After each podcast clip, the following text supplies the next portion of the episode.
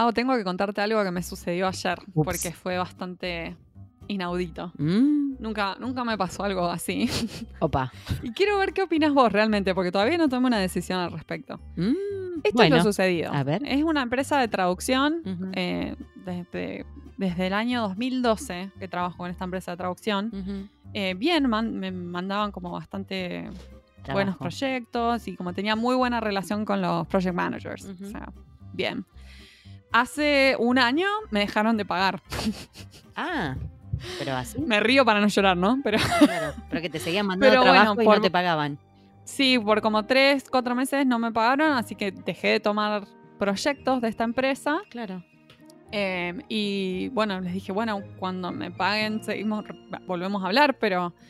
Y bueno, reclamando las facturas, viste que es horrible Sí. tener que reclamar pagos. O sea, no se lo deseo a nadie, es feo. No, no está bueno. Eh, tener que perseguir a un cliente para que te pague es una de las peores cosas porque te quita energía, Sí. te quita tu luz interior, te juro. Totalmente. Sí, te, te quita, sí. Es feo. Y te, Bueno, te, y- te- te- te genera violencia, porque querés ir y. Sí, matarlo. es feo. Sí. Tal cual, Sí. ¿viste?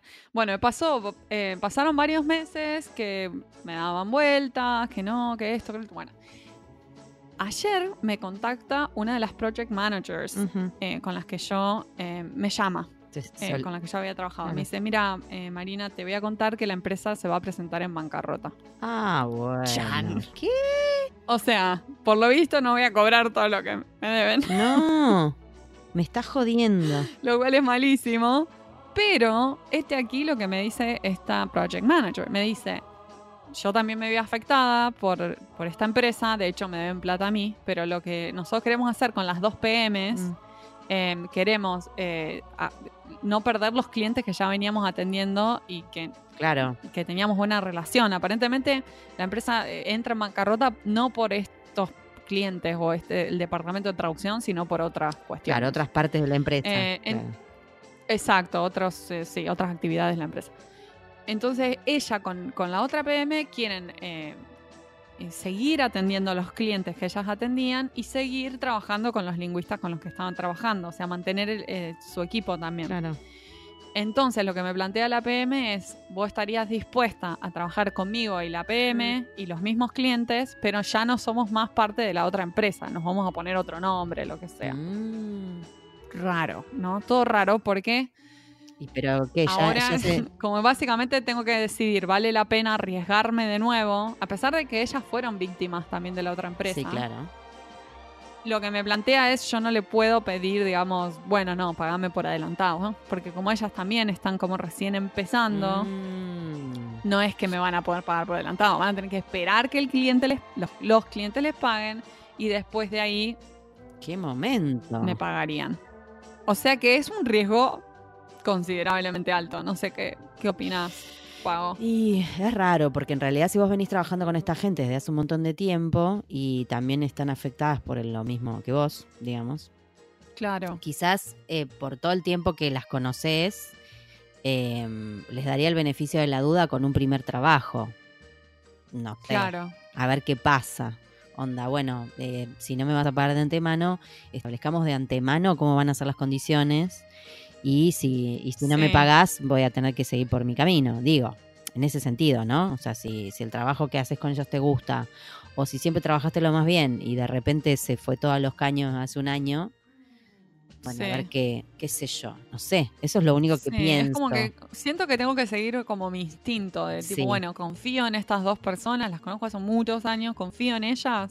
Porque ¿sabes qué no pienso? van a tratar de no que yo creo que también deben haber este negociado con los clientes diciendo que iban a tratar de mantener a los lingüistas, porque también vos pensás, el cliente tenía una calidad determinada. Exacto, exacto. Claro, o sea, están haciendo como una, una doble conquista, digamos, ¿no? Quedarse con el cliente y quedarse con la misma gente. Claro. Mm, sí, es complicado. O sea, por un lado yo creo que sí, pensaría Sí. como vos, decir, uy, bueno, corto por lo sano y, y ya está, chau. Claro, Si, trabajo claro. no te falta, por ahí también podría hacerlo más sano, olvidarte del tema. Sí. Pero por otro lado, si tantos años trabajaste bien con ellos y fue este último año el único y no fue culpa de estas pibas que tienen el ímpetu de seguir, capaz que podría ser una... No, me gusta lo que dijiste vos, por ahí está bien que no me puedan pagar de antemano, pero bueno, establecer, bueno, voy a tomar un proyecto este mes. Sí. Cuando hayamos procesado el pago de ese proyecto y vea que todo esté bien y como funcionando, hablamos. Seguimos tal cual. Eh, Seguimos viendo. pero sí, confieso que como que me pone un poco nerviosa y No, y Casi aparte que ya tenés me como está diciendo no. una energía negativa con, con esa cosa. Y sí. Entonces, sí. Por obviamente- más de que ellas no hayan tenido que beber, o sea, ellas hayan, hayan sido víctimas también de lo sucedido, Claro. es como que sí. Sí, es Como que casi que quiero girar la página, ¿viste? Sí. Y como olvidarme de, eso, de lo sucedido. y- Bueno, vos sabés que yo hace poco me no enteré sé. de un caso, eh, una chica que lo compartió por Facebook, que la llamaron medio de urgencia para un trabajo de interpretación, que la recomendó no sé quién, que qué sé yo, una empresa acá en Argentina. Ella, bueno, al final les dijo que sí, agarró el trabajo porque era muy urgente, no sé, una visita, no sé qué mierda. Bueno, hizo el trabajo, presentó la factura y supuestamente le pagaban, como si yo te dijera, no sé, en un mes y no les pagaron. Entonces ella empezó a preguntar y no, no estaba. Y volvió a preguntar y la bloquearon en todas las redes. No le contestaban, no. le contestaban los mensajes, la bloquearon. La mina se puso loca, imagínate. Todos además diciéndole no, pero tenés que pedir un adelanto. Entonces sintiéndose una estúpida porque no había pedido el adelanto. No había pedido el adelanto porque era todo urgente. Entonces toda una, maro- una maroma que ella confió también. Sí. Entonces empezó a escrachar a la empresa directamente. Es la empresa tal, Claro. del mengano de tal, que qué sé yo, qué sé cuánto. Y creo que como después de tres, cuatro meses de bloquearla, de no contestarle, de no poder llegar a nadie, eh, le apareció la plata en la cuenta. Vos fíjate, Mágicamente. ¿es necesario someter a alguien a Ahora ese me estrés? pregunto, me pregunto si después recibió un mensaje ¿podés borrar el feedback malo que no? Te juro, te juro que a mí me dan ganas de preguntarle eso. Ahora que te pagamos Porque además todos le decían, mandá carta documento, metete, y otros decían, no, pero no vale la pena. Bueno, viste, cada uno opinaba, qué sé yo, yo ni, no me metí en el caso, Claro. lo leí así medio por arriba, pero digo, ¿con qué necesidad sometes a alguien a ese estrés? Decirle, no sé, te lo voy a pagar en tres meses y aunque te putee, bancátela, pero no la dejes tres meses Claro. reclamando, buscando, No, haciendo. pero blo- bloquear a la persona. una tarada porque te sentís como- un idiota. O sea, no está bueno. No. Bueno, No, y ella, no, no, bueno, no. después de todas esas todas las publicaciones dijo, bueno, vengo a contarles, ¿se acuerdan los que le conté tal cosa? Me apareció la plata en la cuenta. Onda, lo contó, contó el final feliz, entre comillas. Claro. Pero en el medio claro. se hizo una mala sangre tremenda. Y, es, Es y no está bueno. No se lo deseo a ningún, a ningún traductor. Pero bueno, vamos a hablar de un tema más divertido, porque esto Ay, por ya, favor. ya me viene deprimiendo hace tiempo y no quiero deprimir más.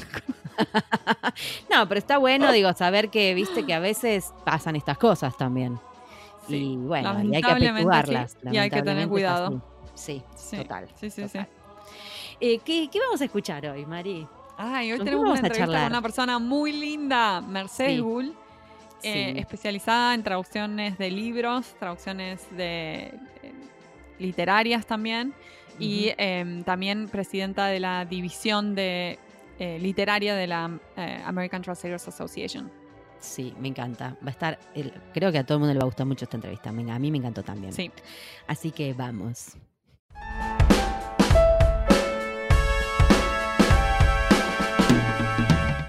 Hoy tenemos el placer de entrevistar a Mercedes Gull. Ella es traductora, editora y profesora universitaria. Graduada en Filosofía y Letras de la Universidad de los Andes, Colombia, comenzó a trabajar como editora de libros infantiles y juveniles en la editorial Norma, donde también fue correctora de traducciones literarias, lo que le sirvió para aprender el oficio del traductor. En 1996 viajó a Gran Bretaña para cursar el Magister en Estudios de Traducción de la Universidad de Warwick. A su regreso a Colombia se desempeñó como docente y a partir de 2003 se mudó a México tras casarse con un traductor mexicano. Además de su labor como traductora, editora y profesora, Mercedes ha publicado artículos sobre crítica y teoría de la traducción en revistas especializadas. En la actualidad traduce libros para niños y jóvenes y también se dedica al trabajo gremial como miembro de la Organización Mexicana de Traductores y de la American Translators Association, donde actualmente es la, administradora de la división literaria. Mercedes, muchas gracias por estar aquí con nosotras en Pantufla. Hola, buenos días. Buenos días en pantuflas. Qué emoción tenerte. Me encanta, me encanta todo lo que vi que haces. Eh, así que es un placer tenerte acá con nosotras. Aparte sé que Marina te vio hace poquito en la conferencia de ATA. Muy poquito nos vimos en la conferencia de ATA y lo loco es que estábamos sentadas en la misma mesa sin saber quiénes éramos hasta que nos vimos en el, Los el, nombre. Fue, muy curioso porque estábamos en una mesa en la que estuvimos eh, oyendo una conferencia, eh, luego nos tocó ah. trabajar y pues nos pusieron por mesas y, bueno, pues ahí estuvimos trabajando discutiendo eh, un poco tímidamente, sin saber muy bien qué hacer, pues un grupo de gente que no conoce y de repente le veo yo su, eh, la escarapela del nombre y digo, Marina, no puede ser. Y pues sí, sí, fue una, una coincidencia y yo, y yo me había dado cuenta que eras vos hacía momentos antes, pero no había dicho nada porque estábamos discutiendo como cosas de ética, de la traducción, y como que no daba interrumpir todo para decir, ¡paren esto! ¡Mercedes! Sí, pero... Claro, ante todo ser profesionales, después este uno el recreo puede evocar. Sí, estaba, estábamos en una reunión de trabajo, ¿no es cierto, Marina? Claro, claro sí, sí, sí, es muy serio todo también. Hablando de ética, muy importante. Sí, sí. Claro, exacto. Hay que dar el ejemplo, imagínate. Y Mercedes, vos ahora estás en México entonces. Sí, yo vivo en Guadalajara desde hace 16 ah. años. Wow. Ah, muy bien. O sea que hoy triangulamos este, Los Ángeles, Guadalajara, Buenos Aires. Sí, no, hoy, estamos en tres zonas horarias diferentes. Sí, sí, sí, sí. A, mí, bueno, no es triángulo, ¿no? En realidad es más como una curvita, pero bueno. Es como una diagonal extraña. Sí. Sí, rara. bueno, te quería felicitar porque eh, Mari nos contó al grupete de, podcast que tu presentación en el último congreso de ATA fue muy buena. La presentación fue sobre traducción de novelas gráficas que lo diste con otra traductora, Nanette McGuinness, y nos gustaría que nos cuentes cómo surgió esto de presentar juntas y de qué se trataba la presentación. Para los que bueno, pues, eh, Queremos saber. Mira, muchas gracias por, la, por las felicitaciones. Eh, la verdad yo quedé muy contenta porque, porque sí sentí que, había salido bien. Eh, Nanette es una presentadora fabulosa y, mm, la, razón a través de la cual nos conocimos fue un poco casualidad. Hace algunos años, creo que esto debió ser 2014, se trató de, de darle como un nuevo aire a una característica que ya existía en, eh, en, la página web de la División Literaria de la ATA, que era la opción de que, de que los traductores miembros de la división literaria pudieran anunciar eh, los libros traducidos que se habían publicado. Mm. Y entonces, pues hicimos una especie de, convocatoria para que mandaran los miembros sus listados de libros y entre ellos llegó el listado de Nanette. Y yo ya había trabajado durante años en, eh, en traducción de libros para, para niños y jóvenes y al, pasar los libros de Nanette al archivo para, mm, para luego subirlo a la página web, pues dije, ah, esta persona me, llama la atención. Y, y, digamos que quedó ahí en el radar.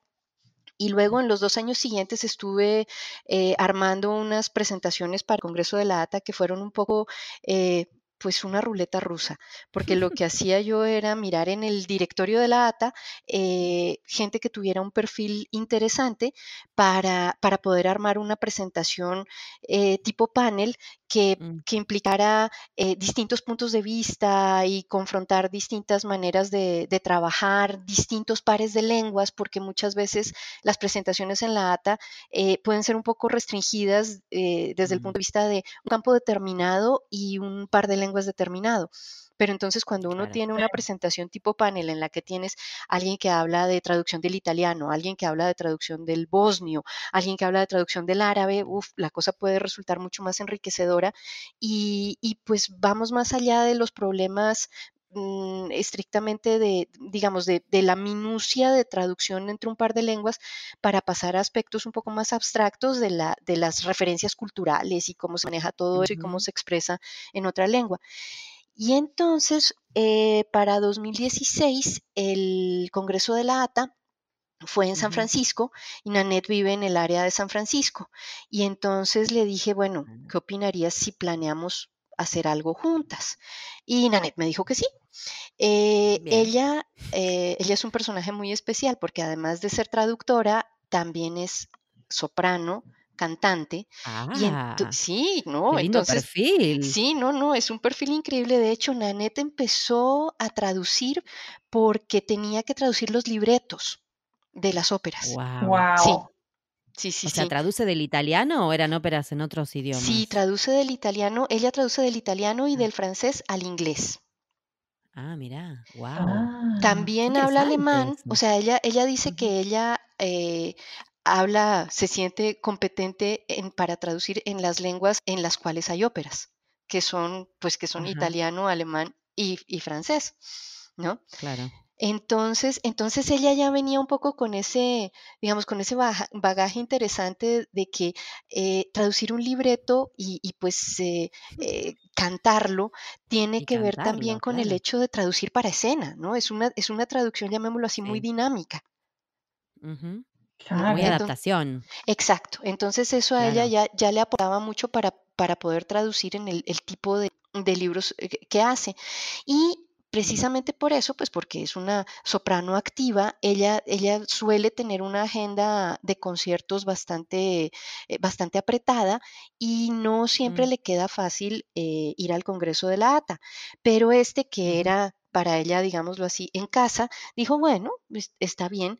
Y esa primera presentación que fue sobre eh, fidelidad y creatividad eh, a la hora de traducir libros para niños, eh, la verdad fue una experiencia increíble, porque fue un poco la opción de tener una conversación sobre ese tema que a mí me apasiona y que creo que a Nanette también, pero la preparación de la, de la presentación fue, pues, no sé, nos tomó eh, tres, cuatro meses de, de soltar ideas, de ver cómo eh, convertíamos eso en una serie de diapositivas interesantes, eh, ver cómo podíamos transmitir algo que le sirviera a la demás gente a partir de lo que estábamos diciendo, que no fuera simplemente una conversación entre las dos, y pues creo que quedamos enganchadas, ¿no? Quedó, quedó buenísima, fue una de las presentaciones favoritas las que yo fui. De hecho, yo nunca trabajé en traducción de novela gráfica, pero hago mucho de localización de videojuegos, que está muy relacionado porque es- también está ese aspecto visual, está esto de juego de palabras, adaptación, diálogos, cosas coloquiales que son difíciles de traducir. Así que me, me fascinó porque lo vi muy ligado a lo que, a lo que hago yo con la localización de, de videojuegos. Fabuloso, no, pues de hecho, eh, una de las, de las discusiones que tenemos con Nanette es que eh, yo hablo de adaptación y Nanette dice que la adaptación es una forma de localización. Claro. ¿no? Para Sí. ella, para ella, lo que ella hace al traducir algo del italiano o del francés para, para publicarse en los Estados Unidos y distribuirse en el, en el mercado de los Estados Unidos, eso es localización.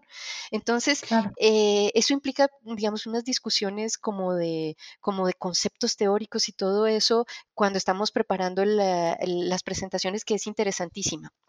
Y esta, esta del, Congreso de este año fue sobre novela gráfica porque pues es un género que está creciendo tremendamente en los Estados Unidos, o sea, la, la traducción de novela gráfica está en pleno crecimiento y no es fácil lanzarse a eso sin tener, digamos, un poquito de como de antecedentes, como de contexto, de saber cómo se llaman ciertas cosas, eh, saber cómo enfrentarse a determinadas dificultades que pueda tener el, el- el- la novela, el género en sí.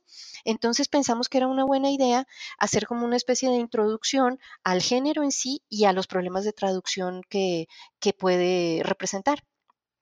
Entonces eso, eso Muy era la presentación. ¿Y Mercedes siempre te apasionó la literatura para niños o juvenil? ¿O fue que el trabajo te fue llevando a esa área? Pues la verdad, yo, yo sí fui una niña lectora, pero no diría que fui un ratón de biblioteca eh, o que, o que no hacía una cosa diferente de leer, porque sí hacía, hacía, jugaba muchas otras cosas, pero siempre la lectura fue parte de, de mis actividades de niña y, de, y también de adolescente. Eh, tuve por ahí mis quejas, por ejemplo, mi mamá cuenta que cuando tenía nueve o diez años, eh, un día le dije que, que no entendía por qué había tan pocos libros en donde los protagonistas fueran niñas. Esto estamos hablando de, de los años 70, o sea, ahora la cosa ha cambiado Especialmente si eran cosas de aventura, ¿no? Exacto. Digamos que la cosa está cambiando muchísimo porque hoy en día sí se está haciendo un esfuerzo muy grande de rescate de figuras femeninas eh, para libros, para que las niñas tengan modelos a seguir, pero, pero pues yo estoy hablando de finales de los años 70 en donde realmente era poco lo que había. Entonces mi mamá se dio a la tarea de buscarme libros en donde hubiera eh, protagonistas eh, niñas y, o, mujeres y pues eh, pues bueno, yo seguí, seguí por ese camino, pero confieso que, por ejemplo, las novelas de piratas y centradas sobre todo alrededor de, barcos y navegación, nunca me llamaron mucho la atención. Nunca pude leer La Isla del Tesoro, por ejemplo, ¿no? Y pues sí, ese es como una especie de punto negro que tengo, pero, pero pues eh, eh, andaba en búsqueda de, otras cosas. Quizás en algunas vacaciones me vuelva sobre ese libro. Pero lo que, mejor dicho, sí me gustaba leer, pero lo que fundamentalmente me llevó a, este terreno de traducción de libros para niños fue que empecé trabajando en eso. ¿no? Mi primer trabajo fue ser como editora junior, o sea, aprendiz de editora en una editorial precisamente en esa área. O sea que sí, te llevó ahí, te, te llevó, te llevó la vida, digamos. Sí, Sí, sí, sí, la vida me llevó, aunque luego di una larga curva por, por otros tipos de libros, eh, no necesariamente literarios, y, hace cosa de unos 10 años eh, fui volviendo a la, a la traducción de, libros para niños y, pues me quedé ahora, digamos, es a lo que me dedico de tiempo completo. Wow. Acá mm, eh, vos te, te consideras una traductora de libros más que una traductora literaria. Hay gente que cree que es lo mismo, no es lo mismo, ¿verdad? Pues, a ver, yo, yo lo que, a mí lo que, lo que me sucedió es que en algún momento en que empecé a armar mis, mis perfiles para redes sociales y demás, mm.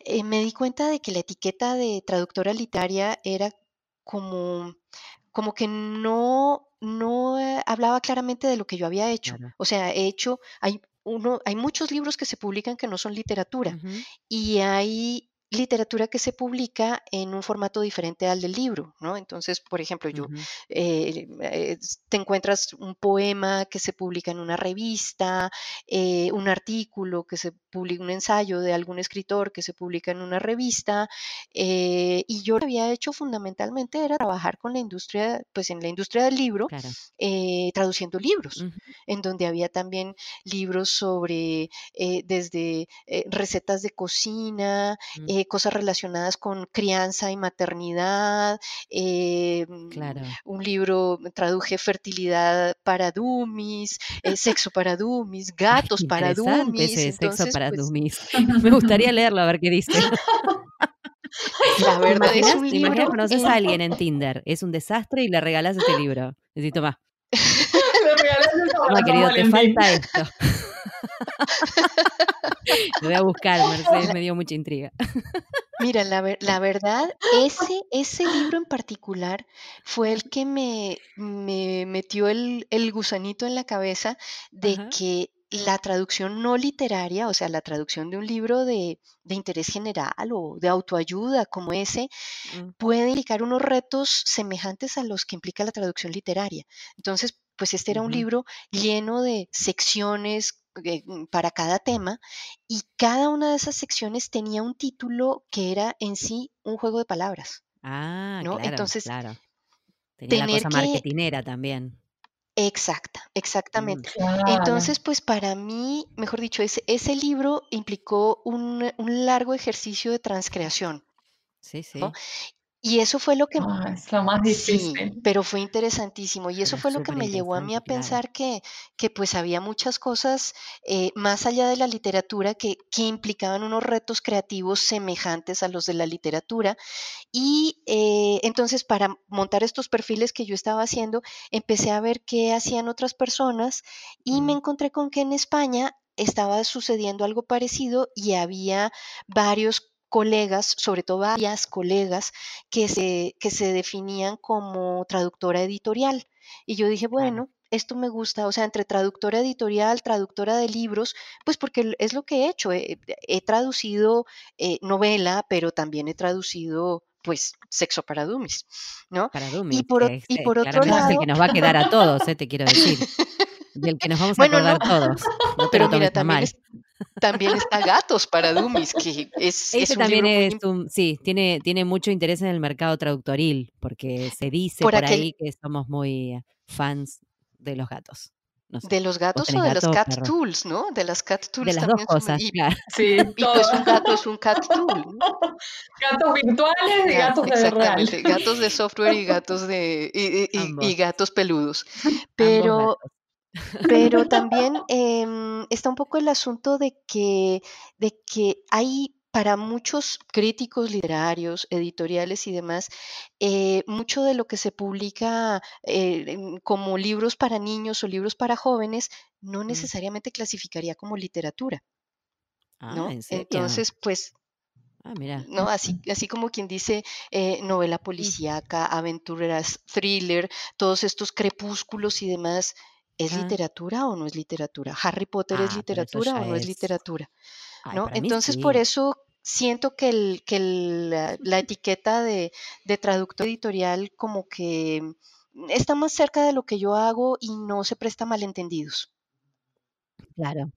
Sí, Claro, es más abarcativo. exactamente. Sí, lo que pasa es que, que también la traducción literaria, como vos bien decís, eh, en algún punto me parece que es como más amplio y también abarcaría a veces eh, determinados textos que pueden estar en el área comercial, pero requieren de más eh, competencias en lo literario, como lo que es el marketing, la transcreación, eh, me- se me ocurre mm, eh, todo lo que es audiovisual, que muchas veces, ¿no? Tien- Tiene estos juegos de palabras o lo que sea y ahí en donde, donde cabe una competencia literaria que no tiene nada que ver con los libros.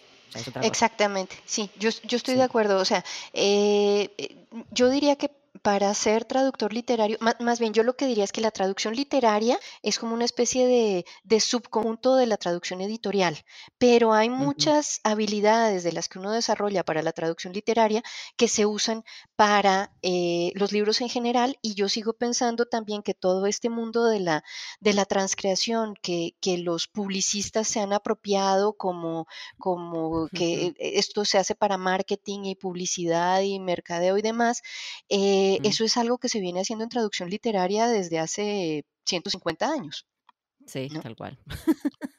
tal cual, tal cual. Claro, claro, claro. Mercedes, me imagino que encontrarás un montón de traductores que aspiran a ser traductores de libros, porque creo que es una de, de las razones por la que uno se ve interesado en la carrera de traducción, ¿no? Uno sueña con traducir grandes obras literarias, por ejemplo. Eh, Yo me incluyo en esa categoría.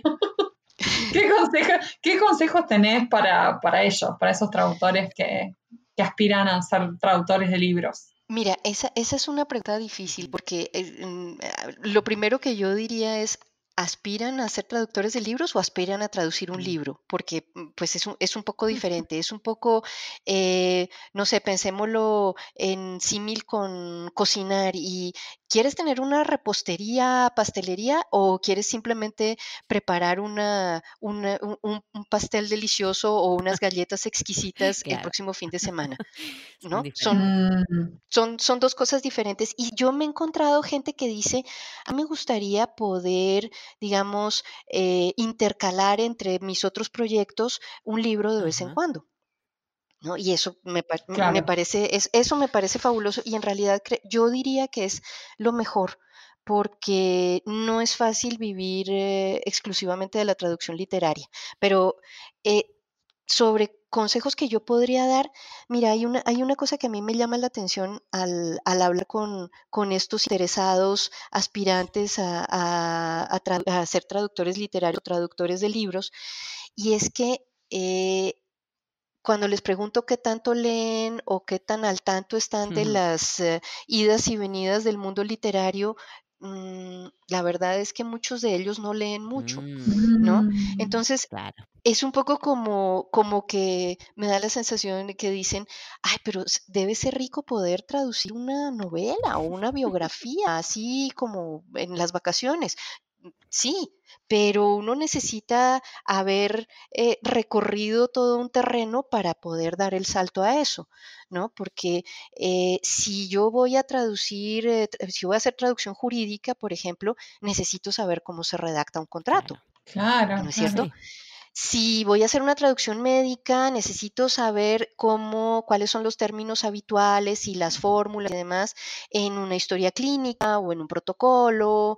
Eh, y si voy a traducir una novela, necesito haber leído suficientes novelas como para saber cómo se escribe una novela, ¿no? Sí. Claro. Entonces, a, mí, a mí lo que, lo que me pasa es que muchas veces me doy cuenta de que hay como una especie de aura glamurosa, ¿no? Que, que flota alrededor de los traductores literarios, eh, pero, pero llegar hasta ese punto implica eh, un trabajo en literatura y sobre el lenguaje y de interpretación de texto y análisis del discurso y de escritura que, que, no todo el mundo ha hecho y que yo creo que es importante haber pasado por eso para poder, eh, para poder hacer traducción literaria. Si quieres, para hacerlo de manera más tajante, Mm. Eh, te cuento lo que me pasó a mí cuando a los 22 años, mm. habiéndome retirado de la editorial en la que trabajaba, cuando de repente me di cuenta que yo lo que quería hacer era traducir, que mm. los otros oficios anexos que había que hacer en la editorial no me interesaban tanto y, entonces lo dejé y empecé a, presentar entrevistas y llegué donde un editor importante en Colombia y le entregué mi currículum y, y se lo conté y expliqué y me dice, no, esto es imposible, son aspiraciones que no tienen ningún fundamento. Y yo, ¿pero por qué? Si me acabo de graduar de filosofía y letras, en fin, y me dice, no, es que nadie puede ser traductor literario antes de cumplir los 40 años. Oh, wow. Wow, qué Sí, eso, eso me dijeron. Y la verdad, los siguientes años de mi carrera fueron así como un esfuerzo denodado por tratar de eh, demostrarle a este hombre que estaba equivocado. Claro. Sin embargo, con los años, la razón. yo he llegado a ver que algo de razón había en la afirmación que tenía este señor. Puede que que no necesariamente tenga que ver con la edad, pero sí con la cantidad de libros que haya podido uno leer y digamos todas las conversaciones sobre el libro que haya uno podido entablar.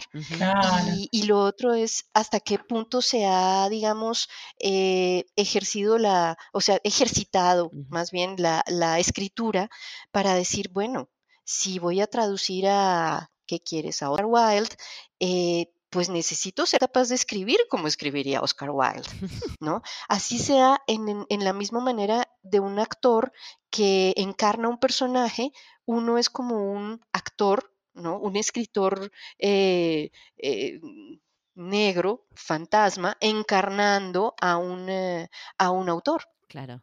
Está buena esa comparación que decís. Yo creo que, que, cualquier persona que tenga la fantasía de que escribir un libro es glamoroso o fácil o que lo pueda hacer cualquiera, se estrella contra la realidad enseguida. Este señor que te dijo que, o sea, el tema de la edad quizás fue demasiado bruto para decírtelo, pero en algún punto había una experiencia atrás que le indicaba que, que había que recorrer un camino antes de... Claro, es una actividad que se tiene que cultivar con el tiempo, con esfuerzo. Sí, sí, sí. Bueno, como todo. Definitivamente. ¿Qué, ¿Qué, es lo que. ¿Qué cosa no requiere esfuerzo? Díganme. No sé. ¿no? Bueno, ese, ese es, esa es una de las cosas que a mí me, que, que, a mí me gusta siempre hacer un poco de énfasis, y es que definitivamente, así como uno se capacita para, para determinados campos de la traducción, entonces eh, uno se capacita para traducción jurídica, uno se capacita para, para hacer traducción eh, médica, eh, este también requiere como entrenamiento y capacitación en, eh, eh, digamos, en el uso del lenguaje, en todos los recursos literarios, lingüísticos que ofrece. Sí, ¿no? Totalmente. Sí. Em, hay muchos traductores que traducen, bueno, que trabajan más en lo que es comercial o empresarial, lo que se llamaría comercial o empresarial, si está bien, o técnico, ponele, que consideran que no se puede vivir de traducir libros algo ya dijiste, que no es tan sencillo vivir de la traducción literaria. Eh, ¿Qué opinas? ¿Después de los 40 se puede vivir de la traducción literaria? Ay, ay, ay. Pues creo que, a ver, yo, yo durante mucho tiempo pensé que no era, que no era posible ni siquiera de la traducción editorial.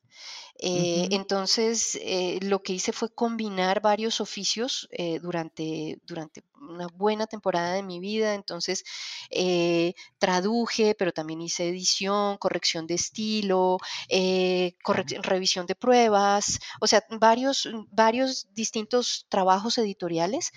y también siempre me ha gustado mucho enseñar.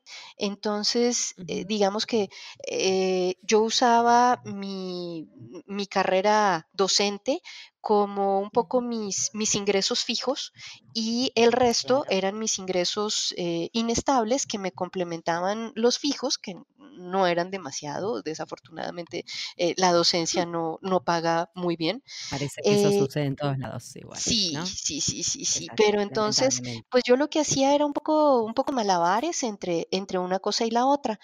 Em, eso, claro, quería decir que podía traducir menos de lo que hubiera querido.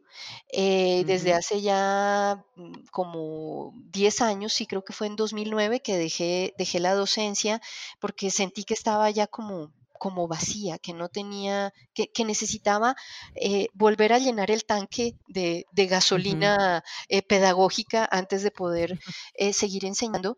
Y pues de repente se empezó a dibujar bastante bien el, el, horizonte para el tipo de traducción que yo hacía y llegué a una situación que, yo creo que es ideal, eh, pero que también sé que no va a durar para siempre, y es que yo prácticamente soy la traductora de planta de, una editorial y mis editores pues ya conocen mi estilo, eh, ya digamos tienen una idea de, de cuáles son los libros que, en los que puedo hacer un buen trabajo y cuando ellos arman su programación del año, eh, entonces mm. pues ya tienen, digamos, la secuencia de libros que me van a asignar a mí durante el año y yo termino un libro y a la semana siguiente ya estoy empezando con otro. Ah, eso es maravilloso. Es maravilloso. Claro, estás ahí como en, el momento... Justo, mágico. Sí, mi, mi, marido, que también es traductor, dice que, que yo vivo en una especie de cielo de los traductores. ¿No? porque sabes que te quería te quería preguntar sobre tu marido, ya que metiste el tema, me interesa mucho esta pareja de traductores.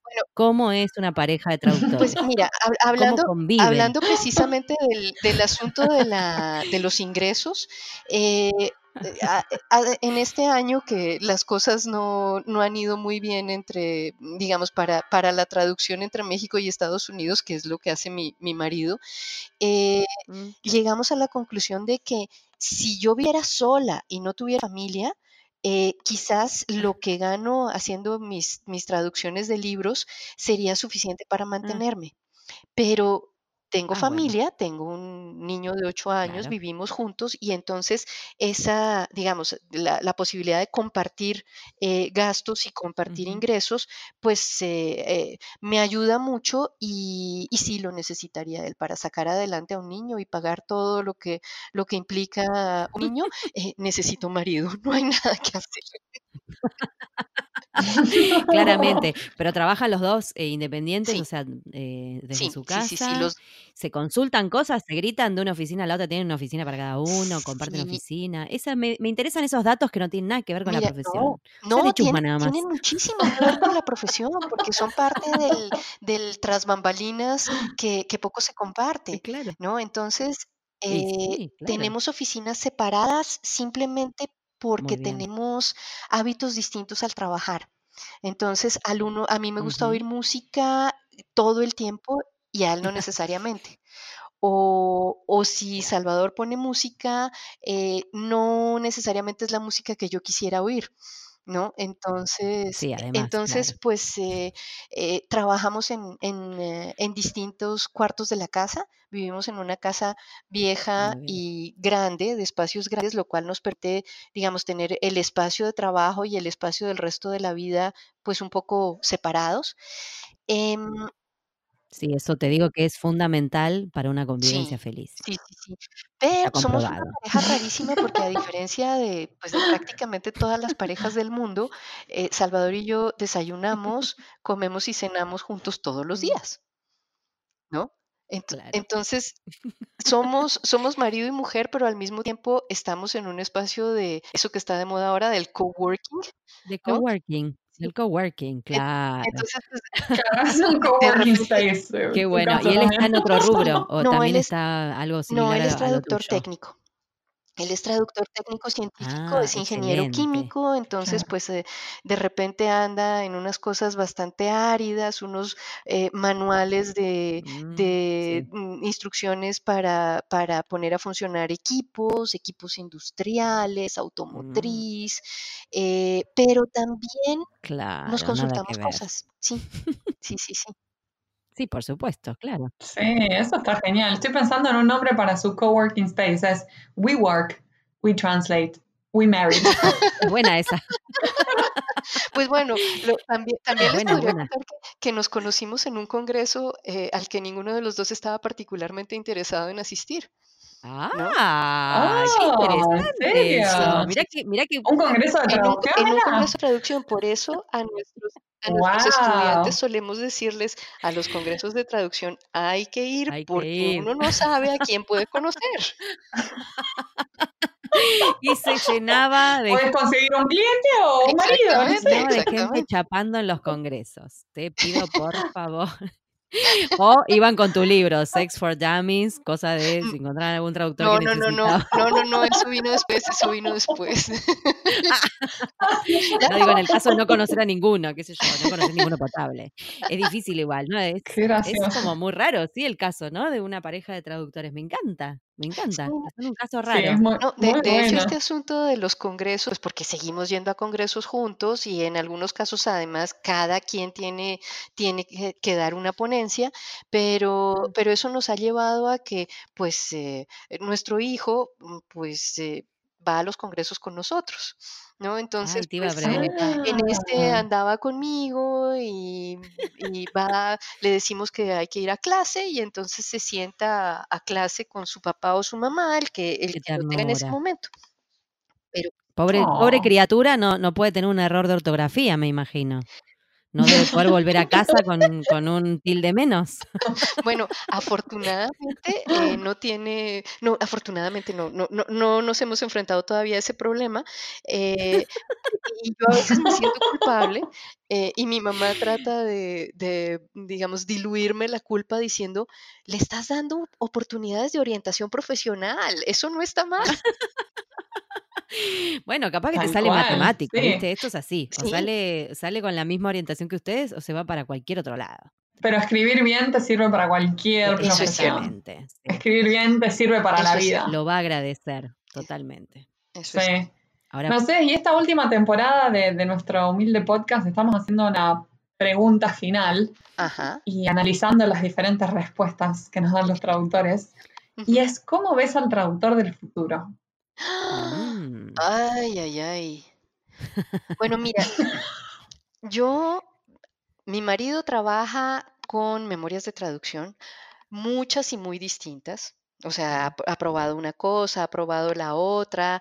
eh, yo lo he oído múltiples veces diciendo, sabes que me gusta esta característica que tiene esta memoria específica, pero esta otra no me gusta.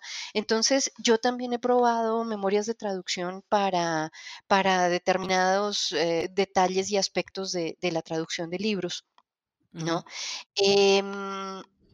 Algo, algo estoy al tanto de, de traducción automática y machine translation, Mm. pero siempre tengo la sensación de que eh, ese temor que noto pues casi que a nivel de, de la comunidad entera, a nivel gremial, de en algún momento nos van a desplazar las máquinas y demás, yo lo siento un poco infundado. ¿no? Y es algo que, que trato cuando, cuando tengo presentaciones y ponencias y talleres que estén relacionados con el uso de, herramientas de, software y tal, eh, trato de decirles que yo, si, si traducimos como máquinas, o sea, si traducimos de manera automática, sin pensar, sin tener en cuenta que no solo traducimos palabras, sino todo lo que está detrás de las palabras y que eso implica una calidad de inteligencia diferente y es un trabajo intelectual, eh, yo creo que no tenemos mucho que temer al, al apogeo de las, de las máquinas. ¿No? Entonces, eh, mientras sigamos traduciendo como, como tarea intelectual, creo que va a seguir habiendo espacio para el traductor humano eh, y que probablemente haya ciertas labores de nuestro trabajo de traducción, de las labores más mecánicas de las cuales se vayan ocupando las máquinas, pero, pero que ahí seguiremos estando. O sea, yo, yo creo que traductores va a seguir habiendo, pero que puede ser que lo que cambie un poco sean las herramientas que utilizamos. Entonces, por ejemplo, confieso, a mí una de las cosas que me alucina es la posibilidad de usar eh, imágenes, de hacer búsquedas de imágenes en Internet cuando necesito aclarar una cosa que no me queda clara a través de la definición del diccionario. ¿No? O que sé claramente que, o sea, cuando veo la mm. definición digo, no, no es esto, es que esto no me encaja en el contexto. Entonces hago una búsqueda por imágenes y cuando entiendo a qué se refieren y veo el objeto, ¿no? Que, están tratando de, que yo entienda a través de unas palabras que se me escapan un poco, entonces ya puedo hacer una, mejor traducción y eso me parece alucinante. ¿no? Pero son herramientas, no es eh, la labor de traducción en sí. ¿No? Entonces, yo, creo, yo creo que tenemos tiempo, eh, que tenemos eh, trabajo para rato, pero tenemos que saber cómo hacerlo, ¿no? Saber que lo que estamos traduciendo es lo que hay más allá de las palabras y no las palabras. Hermoso, más allá de las palabras, me encantó. Me encantó ese cierre. Me encantó, eh, Mercedes, muchas gracias. Sí. No, la verdad, de, nada, fue, fue un placer. Espero que, lo hayas pasado bien. Te agradecemos que te, hayas tomado este ratito, que además sabemos que te tuviste que trasladar para poder conectarte. Así que súper agradecidas, la verdad, que, hayas charlado con nosotras. Yo les agradezco muchísimo la invitación y fue una, fue una oportunidad deliciosa. Qué linda. Me gusta lo de deliciosa. Eso es como muy, no sé si es muy mexicano o colombiano, porque tenés como un acento como mezclado, ¿no? Pues sí, llevo 16 años viviendo en México y sí, ya, ya, ya, pasa que, se, que, que, cuando llego a Colombia me dicen, pero ¿cómo hablas de, de mexicano? Y cuando llego, y, y, aquí me dicen, pero tú no eres mexicana, no hay, eh, sí, se me, digamos, es una... Un, un, colombo mexicano ahí como raro. Eh, bueno, entonces digamos que fue una oportunidad muy disfrutable. ¿Te, te parece mejor ese? Para localizar. el otro. Claro, me encantaba el otro también.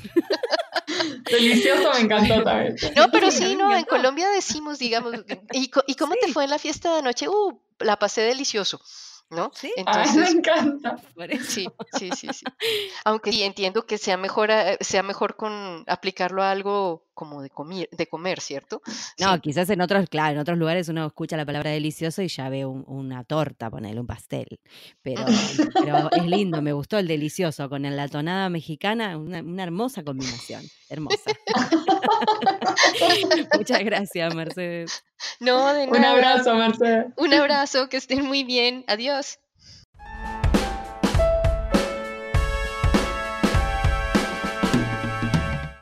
Este fue un nuevo episodio de En Pantuflas. Podés encontrarnos en la página en guiondelmediopantuflas.com y suscribirte para escuchar los nuevos episodios en Podcast Addict, Google Podcast y Spotify.